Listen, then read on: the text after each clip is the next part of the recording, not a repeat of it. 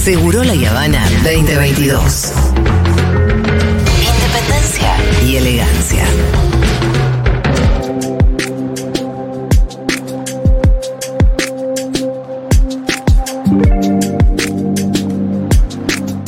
Hace un ratito hablábamos con Iván sobre las similitudes eh, que tiene el caso y la filtración esta del Telegram eh, con el caso del juez Moro, que quedó muy expuesto en el año 2019 por una filtración también de las conversaciones privadas que él tenía con fiscales de la operación Lavallato, ¿no? Eh, pasa que en ese caso fue un escándalo nacional y de alguna manera se fue, se deslegitimó Moro, que ya venía un poco deslegitimado eh, pero sobre todo quedó muy en evidencia que se trataba de jueces queriendo perseguir al líder popular que es Luis Ignacio Lula da Silva. ¿Qué es lo que va a pasar acá? Todavía no lo sabemos. Sospechamos que no va a ser igual. No. Eh, pero bueno, para, para, repasar un poco el caso, estamos en comunicación con Darío Piñotti, él es corresponsal de Página 12 y Agencia Italiana de Noticias ANSA en Brasil. Darío, ¿cómo estás? Un gusto saludarte.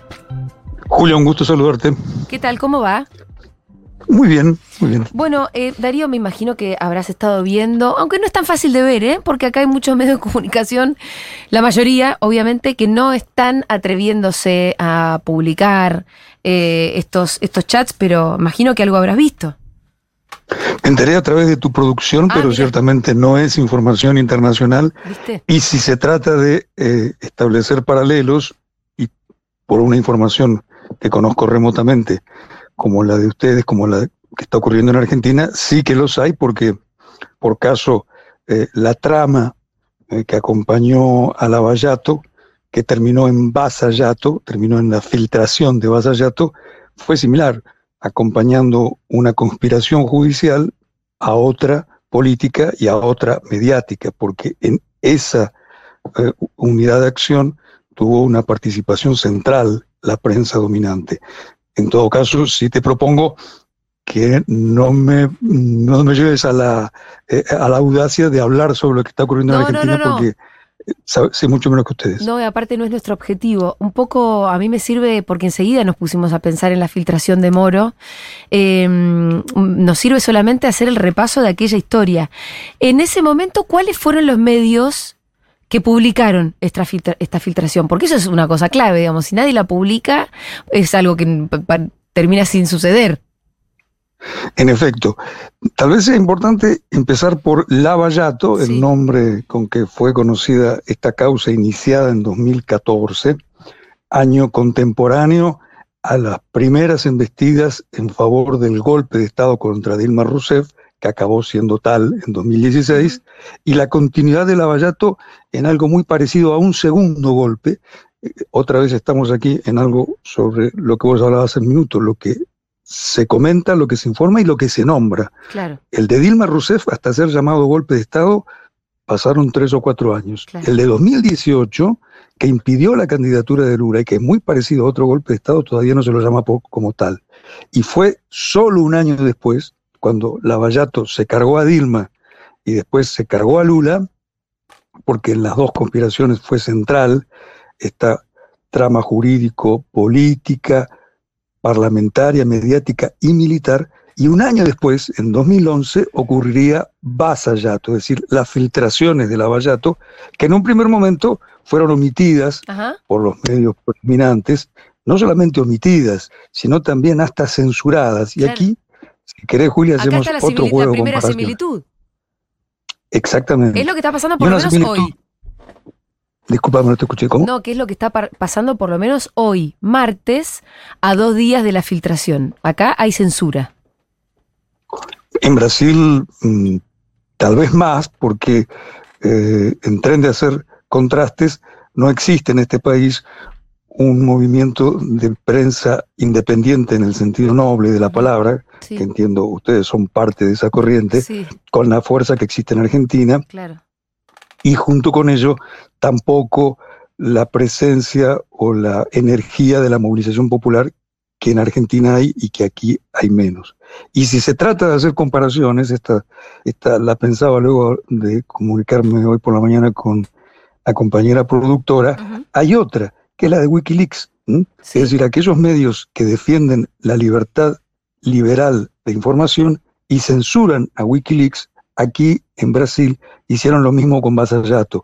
Defendiendo una libertad de mercado de información, negaron estas filtraciones, pero por la contundencia de las mismas, por ejemplo, para que el público no se, no se entrampe en abstracciones. Hay llamadas del juez Moro al jefe de los fiscales diciéndole qué debía argumentar el fiscal en la, en la audiencia sobre Lula, ¿eh? o recomendándole a quienes tenía que citar para perjudicar más a Lula. Solo un ejemplo. Otros, cómo fueron eh, eh, mm, seguidas, las invadidas las líneas telefónicas de los abogados de Lula para que los fiscales y el juez supieran ganarle con el tiempo a las estrategias de la defensa. Todo muy impropio de un Estado de Derecho en una democracia que en Brasil hace mucho tiempo ya no es, y que estuvo detrás de esta máscara que era la defensa de la justicia, que como comprenderás no era tal. Em, ah, Sabes que acá se está usando el argumento de que como las filtraciones son ilegales, entonces no deberíamos estar mostrándolas y demás. Se discute, allá hubo alguien que, o periodistas o medios que se escudaran en la ilegalidad de las filtraciones para no publicar. Idéntico, idéntico. El primero en hacerlo fue el propio Moro, citado al Congreso para explicar cómo era que estuviera estuvieran sus, eh, sus, textos y en algunos casos, no quiero eh, valerme de mi memoria, pero creo que hasta su voz, y si no fue la de él, la de los fiscales, eh, tejiendo estas patrañas. Y él decía, pero estas fueron, fueron acciones ejecutadas por, por piratas, fueron acciones ilegales. Inclusive reconstruyendo la secuencia de la defensa de Moro, en principio dijo que estas filtraciones eran inexistentes. Sí. Cuando la contundencia y las evidencias de las mismas eran incontestables, comenzó a decir que eran ilegales. Y lo mismo ocurrió en el Poder Judicial, que en Brasil, igual que en Argentina y en la mayoría de los países latinoamericanos, son partidos, cuando no quisieron reconocer esto. Pero, insistiendo, fueron de tal magnitud sí y de tan contundencia los documentos que los propios jueces, los jueces del Supremo Tribunal Federal brasileño, equivalentes a la Corte Suprema de Argentina, tuvieron que admitir que esto era tal. También haciendo algunos gambitos a la, a la ley, porque no pudieron tomarlo como evidencia, pero sí darlos como contexto, y todo terminó en que precisamente el juez Sergio Moro fue declarado parcial y sus sentencias invalidadas. Ahora, em, Moro ya venía un poco deslegitimado cuando surgen las filtraciones, ¿no es cierto? ¿No estaba, digamos, en su mejor momento? ¿Ya, ya, era ministro de Bolsonaro o no? Las filtraciones fueron en 2019 cuando Moro ya era ministro de Justicia o de Injusticia del gobierno autoritario de Bolsonaro, pero esto en el gran público no hizo Mella, Julia, debe ser dicho. Eh, eh, incluso esto mm, tributó más a legitimar el gobierno de Bolsonaro que a deslegitimar a Moro. Claro. En rigor, lo que hizo, lo que carcomió la imagen de Moro, que no es por lo pronto, por otra parte, un paria político, tener presente que acaba de ser electo senador de la nación con una alta votación en su estado de origen en Paraná. No lo, no lo tenía presente, la verdad. ¿Perdón? No, que no lo tenía presente, la verdad, así que me estás dando un baño de realidad. Pero es cierto que ya no es aquel salvador de la patria. Como reportero tengo presente haber cubierto las manifestaciones a favor del golpe de Estado contra Dilma en San Pablo y en Brasilia, y estaban a la orden del día imágenes, íconos de Superman con la cara de Moro, acompañado por la frase de Super Moro. Moro era, eh, fue en su hora, el potencial candidato presidencial con más intención de voto del país. De aquel supermoro a este, que es senador, hay una diferencia, encogió, pero no es un personaje desaparecido, ni la doctrina, guion, ideología de Lavallato han muerto. ¿Ah, no? ¿Todavía hay persecución política en Brasil por parte de los jueces? No como tales, no como tales, pero sí en la forma de eh, el discurso político ideológico de la justicia a como sea y de persecución hasta la muerte de los supuestos corruptos. Es eso lo que se está levantando ahora, en este momento que hablo contigo, en el cuartel general del ejército aquí en Brasilia, a 8 o 7 kilómetros de donde estamos hablando, donde hay decenas de personas pidiendo un golpe de Estado, lo llaman intervención federal de las Fuerzas Armadas, establecimiento de un régimen conducido por eh, eh, Jair Bolsonaro contra la corrupción de Lula. ¿Y esto puede derivar en qué? Digamos, para que nos des un poco más de contexto de si es, qué tan relevante es lo que me estás contando. Central, central. Lula, Lula eh, constituyó 30 eh, futuros gabinetes. Lula está ahora en Brasilia dirigiendo el gabinete de transición, ¿eh? formado por 30 ministerios potenciales. Economía, medio ambiente, salud, mujer, hay un único gabinete que no fue formado, un único ministerio que no fue formado, el de defensa. Ah. Porque la cúpula de las Fuerzas Armadas no acatan órdenes de Lula. Ah, mirá, está jodido entonces. Esa es la palabra. Mira vos. Bueno, lo vamos a seguir de cerca. Hay que escuchar un mundo de sensaciones también el domingo. Em, eh, siguiendo un poco con el caminito que veníamos construyendo, algunos eh, meses después de la publicación de los mensajes en la prensa, Lula recupera su libertad. Y eh, es, hay que establecer una causalidad directa. Directa, directa.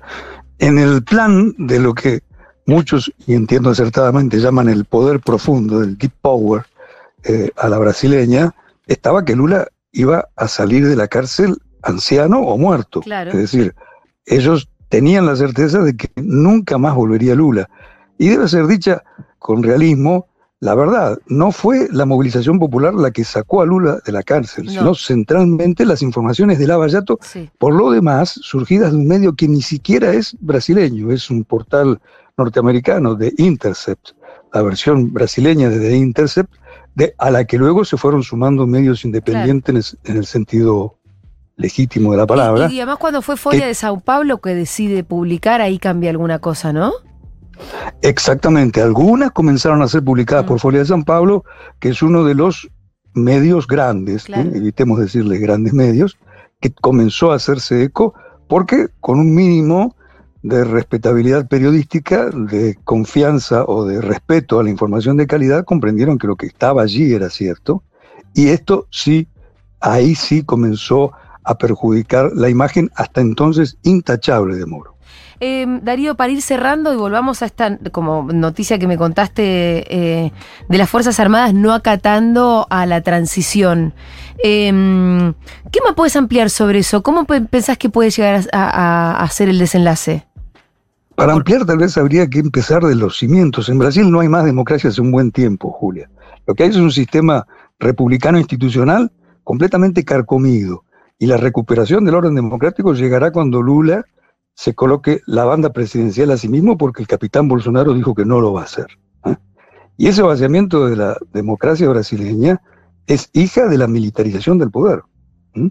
Hoy en Brasil el partido más importante es el Partido de los Trabajadores de Lula, pero el que tiene más poder se llama Partido Militar.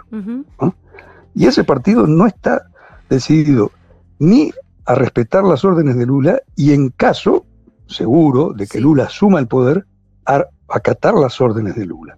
Va a seguir existiendo como una fuente de conspiraciones y como una fuente de desestabilización. Claro que allí entramos en una zona de disputa ¿Qué es lo que hará el presidente popular y democrático y de probadísimo compromiso con las causas nacionales y populares, que es Lula, frente a este poder, a este poder eh, residual, pero no por residual menor. Se repite en Brasil algo que ya ocurriera en los años 80. Muchas veces la historia dicha desde arriba cree que el primer gobierno democrático de Brasil fue el de José Sarney en 1985. Fue el primer gobierno civil Mm. Pero la elección de Sarney fue a través de un colegio electoral porque los militares vetaron las elecciones directas. Las primeras elecciones directas fueron de 1989. Entre el 85 y el 89 lo que hubo fue un gobierno militar que tuteló, un poder militar que tuteló a un gobierno civil emanado de alguien que colaboró con la dictadura como fue Sarney. y que, permitió... ¿Perdón? No, no, no, sí, sí, después te digo no quiero aburrirlos con esto, pero que permitió que Brasil sea un país donde nunca hubo 1985, es decir, nunca hubo ni siquiera denuncias, ni siquiera denuncias a los militares. Te diría más, no hubo nunca ni siquiera 1983. Esto es revocación de la ley de amnistía de los militares. hasta hoy, a esta hora, este 6 de diciembre de 2022, está en vigor la ley de amnistía heredada por los gobiernos civiles de las dictaduras militares. A eso iba y por eso te quería interrumpir. Para entender bien por qué en Brasil el poder militar sigue siendo un poder eh, y, en, y en Argentina la verdad es que no, y tiene que ver con esos procesos. Tiene que ver con cómo, fueron las salidas de las dictaduras, mientras que en Argentina, por un lado, la dictadura también eh, cayó por su propio peso, guerra de Malvinas, pero además con procesos de, justicia que vinieron después, como decíamos, 1985 y después eh, durante el kirchnerismo, y todo eso no sucedió en Brasil. Entonces vos tenés un poder militar que está casi intacto ahí. Y eso termina siendo un factor muy desestabilizador. Menos mal que esa es una que no tenemos acá, ¿eh? una, una, una y por la cual los, los cuadros o los dirigentes del PT que cada tanto eh, de los que con los cuales hablamos mm, habitualmente, en el mejor sentido de la palabra nos envidian. ¿Eh? No sabes la cantidad de gente que me preguntó por 1985, por la película, porque realmente es una deuda pendiente que solo comenzó a ser por supuesto, en 1985 y 2003, ¿no? No, estamos mutilando la historia en ello, pero como la película es reciente. Sí, sí, sí, sí. O sea, no, y fue, me refiero a los dos periodos. Fue importante también el primer juicio a las juntas para, para, para, la, para la posterioridad. Aunque después hubo leyes de impunidad, bueno, mm. este, en la memoria también había un momento donde se había podido enjuiciar a los milicos. ¿Por qué no volver a hacerlo? A mí me parece que un poco fue un antecedente clave también. En efecto, y en, en Brasil lo único que heroicamente, dignamente, trató de invertir esa casi maldición histórica militar fue la Comisión de la Verdad constituida por Dilma Rousseff, quien fue en su momento miembro de una organización que resistió por la vía directa, por la vía armada, a la dictadura. Y para muchos, lo digo como periodista, pero algunos que son historiadores y captan estos procesos con una sensibilidad y una profundidad que no tenemos los reporteros, dicen que ahí está el germen del golpe de Estado. ¿eh? Cuando Dilma decidió que había que terminar con la amnesia. Esto fue lo que coaguló la resistencia militar que luego se uniría a lo que dio inicio a esta conversación, el levantamiento, el levante judicial y con ello la caída de Dilma. Darío, eh, muchísimas gracias por esta conversación, fue muy interesante. Te mandamos un abrazo enorme. Otro para ustedes, hasta pronto. Era Darío Piñotti, corresponsal de Página 12 y Agencia Italiana de Noticias ANSA desde Brasil. Y bueno, siempre es interesante escucharlo a él.